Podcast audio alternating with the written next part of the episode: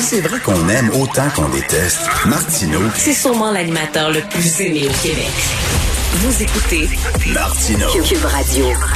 Alors, pendant longtemps, les pays occidentaux ont léché les bottes de la dictature chinoise, mais de plus en plus, il y a des politiciens qui se tiennent debout, qui relèvent les Chines, par exemple Trump, hein, qui euh, a remis la Chine à sa place. Euh, euh, aussi, en Europe, on commence à se réveiller. Et ici, au Canada, ben, il y a Erin O'Toole, le chef conservateur aussi, qui prône la ligne dure envers la Chine. C'est de la musique à mes oreilles. Nous allons en parler à M. Pierre Paulus, que vous connaissez, député de Charlebourg.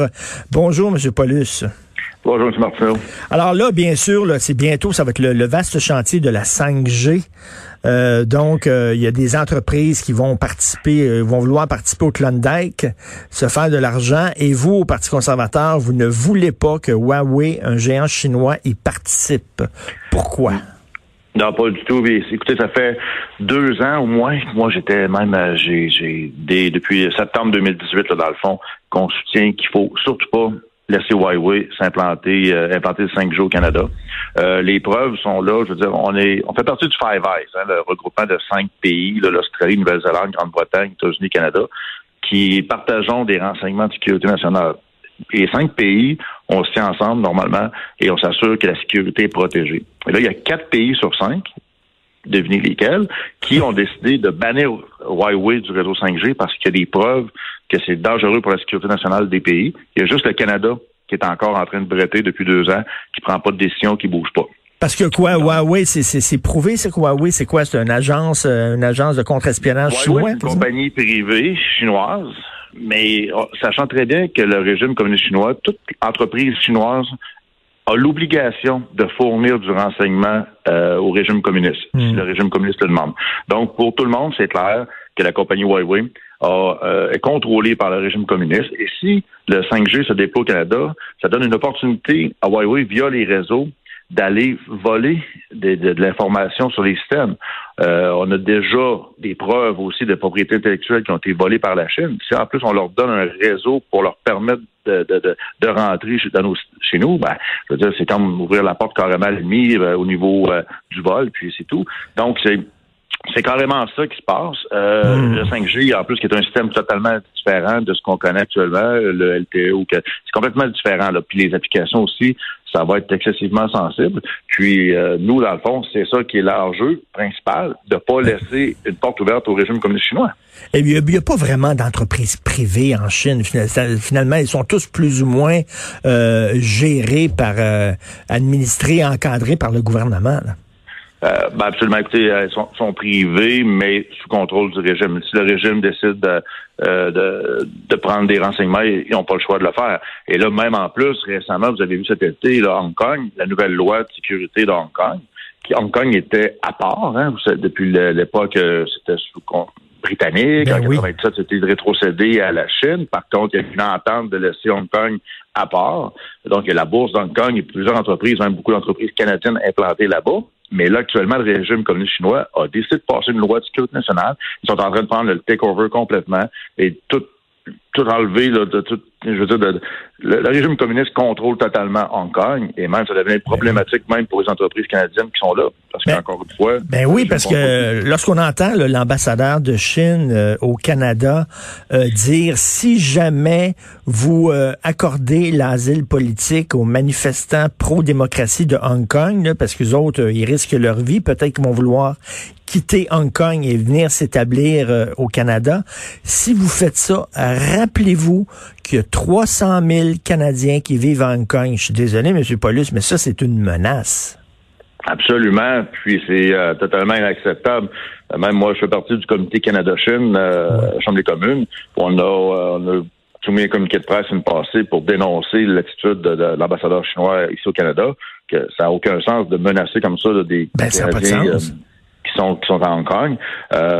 Non, et puis ce qui se passe actuellement avec le régime communiste, c'est très grave. Et c'est pour ça qu'on a une motion qui a été déposée hier en Chambre euh, par mon collègue Michael Chung, que j'appuie euh, à la Chambre des communes, dont notre, notre chef Erin a parlé hier en conférence de presse. On a, on a fait des, des débats toute la journée hier. On demande vraiment au gouvernement Trudeau de prendre action, d'avoir une politique étrangère claire face à la Chine et de donner sa réponse finale d'ici 30 jours concernant Huawei. Là, c'est assez. Là, OK, vous leur, vous leur donner 30, 30, jours à Justin Trudeau, son gouvernement, de dire euh, est-ce qu'il va permettre ou pas euh, à Huawei de profiter, c'est ça, du, du Klondike, du 5G. Mais ça se peut-tu? Je me fais, mettons, l'avocat du diable, M. Paulus. Ça se peut-tu? Parce qu'on sait que la diplomatie internationale, c'est, c'est, underground. On ne sait pas vraiment ce qui se passe. Ça se peut-tu que M. Trudeau ne veut pas trop critiquer la Chine parce qu'il y a deux Canadiens, les deux Michael, qui sont détenus là-bas, puis il a peur pour leur sécurité si jamais ils lèvent la voix contre les Chinois? Ça se peut-tu, ça?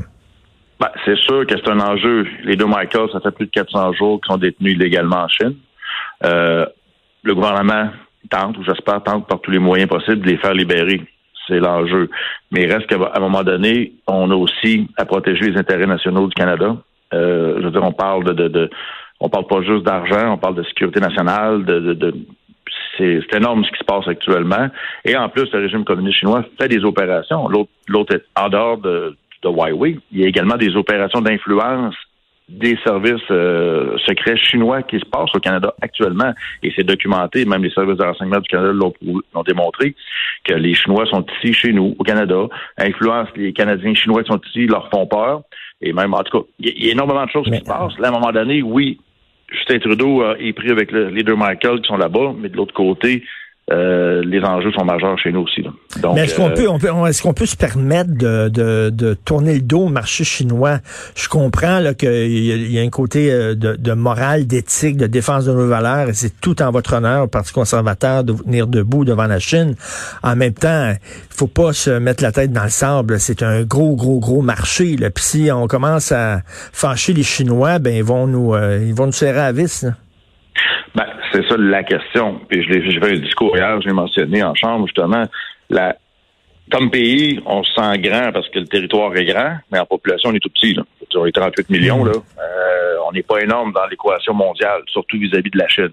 Par contre, on a une décision à prendre. Est-ce qu'on a un courage? Est-ce qu'on est capable de trouver une façon de, de, limiter nos affaires avec la Chine, de, s'unir, surtout s'unir avec les autres pays occidentaux. Là. À un moment donné, il faut que les pays se tiennent, parce que si on laisse la Chine continuer comme ça, à un moment donné, même les États-Unis, euh, tout le monde va être menacé de façon économique, surtout. Et c'est des décisions qui sont à prendre par les pays euh, de démocratie comme le Canada. Mais là, la Chine vient d'être nommée le 13 octobre dernier sur le Conseil des droits de l'homme de l'ONU. Mais quelle farce! J'ai vu votre texte ce matin ben comme, si Dracula devenait le président ben de la rouge ben, euh, c'est vraiment ça. ça, ça fait partie aussi des enjeux internationaux qu'on doit à un moment donné prendre des positions parce que là, on voit qu'il y a des, euh, des influences comme ça qui, qui, ne font aucun sens. Euh, les grandes organisations internationales, quand tu vois des pays comme l'Arabie Saoudite ou la Chine qui ont des positions clés, on se dit bon ben là, il se passe quoi là? On a vraiment, vraiment, vraiment un problème.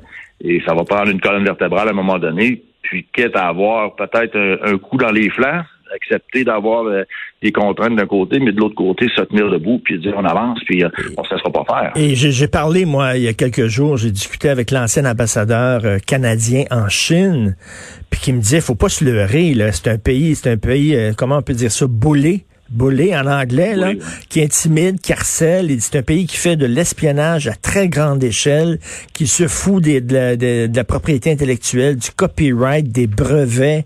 Euh, D'ailleurs, euh, Erin O'Toole le dit, là, veut dire, il y a une compagnie euh, canadienne, Nortel, qui s'est faite littéralement voler par les Chinois. Là.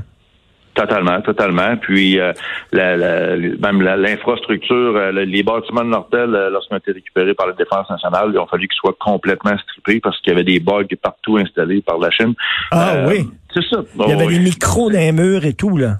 Ah, des systèmes de, de, pour faire de l'espionnage. Donc, il a fallu que tout soit arraché au complet pour être avant d'être pris en charge par la défense. Donc, c'est c'est ça notre choix. Là. On a un choix. Est-ce qu'on se ferme les yeux, on dit bon écoutez, on achète c'est gros, euh, on achète du made in China, ça coûte pas cher, euh, ou ben non, on dit ok, mm. on, prend des mesures. Regarde, j'avais encore euh, hier soir une, présentation par les affaires étrangères sur ce qui se passe au Tibet. on va se dire le Tibet c'est loin là, mais il reste que la, la population tibétaine est complètement contrôlé. on, on peut même pas accéder, on peut même pas savoir ce qui se passe. Mais Ben les oui, travailleurs là, du, travail forcé là-bas là, qui se Non, non, il y a des camps de concentration pour les. Il y a un million de personnes qui sont dans des camps de concentration. Oui, mais comme vous dites, vous faites bien de le dire aussi, euh, on a comme consommateur aussi le choix d'acheter euh, du Made in China ou pas. Écoutez, sur le front de We Charity, qu'est-ce qui se passe avec ça? là? Ben, ça, c'est encore euh, complexe parce qu'à chaque fois, le comité des finances est bloqué avec ça. Euh, Pierre Poilievre a fait une proposition de négocier avec le gouvernement, mais il y a, un fonds qui, qui doit être excessivement grave parce que dès qu'on prononce le mot We Charity, peu importe dans n'importe quel comité, euh, il y a de l'obstruction par les libéraux. Euh, c'est, ils veulent cacher, là, ils veulent vraiment cacher ce qui s'est passé là. Euh, on- ce qu'on connaît, c'est les fameux contrats donnés à la famille du premier ministre, on- bon, l'ensemble du dossier. Mais on dirait qu'il y a d'autres choses. Puis on, on, on- on pousse, mais nous, euh, je veux dire, avec les moyens parlementaires qu'on a, il reste qu'à un moment donné, tous nos comités sont bloqués. Le comité des finances, il y a des crédits à étudier. Puis à chaque fois qu'on parle de We Charity, ben là, il y a de l'obstruction, il n'y a rien qui avance. Euh, le comité de Mm. l'éthique, c'est la même chose. Euh, chaque comité euh, se fait bloquer. Il, Donc, euh, il veut noyer le poisson. là. Il veut que cette histoire-là soit totalement oubliée, alors que c'est un des grands scandales, euh, l'équivalent du scandale des commandites. Écoutez, je vais, ça. je vais, je vais commencer, moi, un- un- une opération de microfinancement. Je vais demander aux gens de m'envoyer de l'argent pour euh, greffer une colonne vertébrale à Justin Trudeau. Ça doit coûter cher, cette opération-là. Puis je suis sûr que si on ramasse beaucoup d'argent, euh, M. Paulus, on peut peut-être y greffer une colonne vertébrale. Ben, c'est, en tout cas, écoutez, c'est soit une colonne vertébrale, ou soit que M. Trudeau est très au courant de plusieurs choses qui se passent, puis qu'il veut s'organiser pour que personne ne sache, là, Ben oui. à un moment donné. euh. mais euh, non, il y a énormément de dossiers. C'est sûr qu'on est en pandémie actuellement, c'est complexe. euh, les gens sont, sont pris euh, avec les différents problèmes qu'on peut avoir, les entreprises qui sont fermées, tout ça.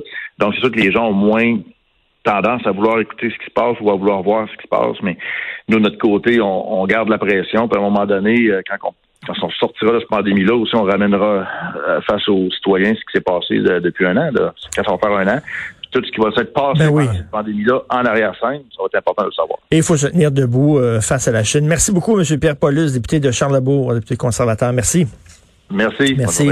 Alors, si vous êtes intéressé à ça, là, regardez ça, le Nortel. là, allez sur euh, Google, regardez Nortel, brevet, Chine, etc. Comme il disait, là, quand, parce que Nortel a déclaré faillite, euh, c'est une des faillites les plus spectaculaires dans l'histoire du Canada, mais ils se sont fait voler des, des brevets, mais littéralement, les Chinois, là, M. Paulus le disait, là, quand ils ont démantelé, là, quand ils ont fermé les usines Nortel, les bureaux, il y avait des micros partout dans les murs que les Chinois écoutaient et leur volaient littéralement leurs brevets, leurs idées. Et Nortel a dû fermer parce qu'à un moment donné, eux autres, leur piquaient les droits intellectuels, ils s'en foutent. Les droits et libertés des gens, ils s'en foutent totalement.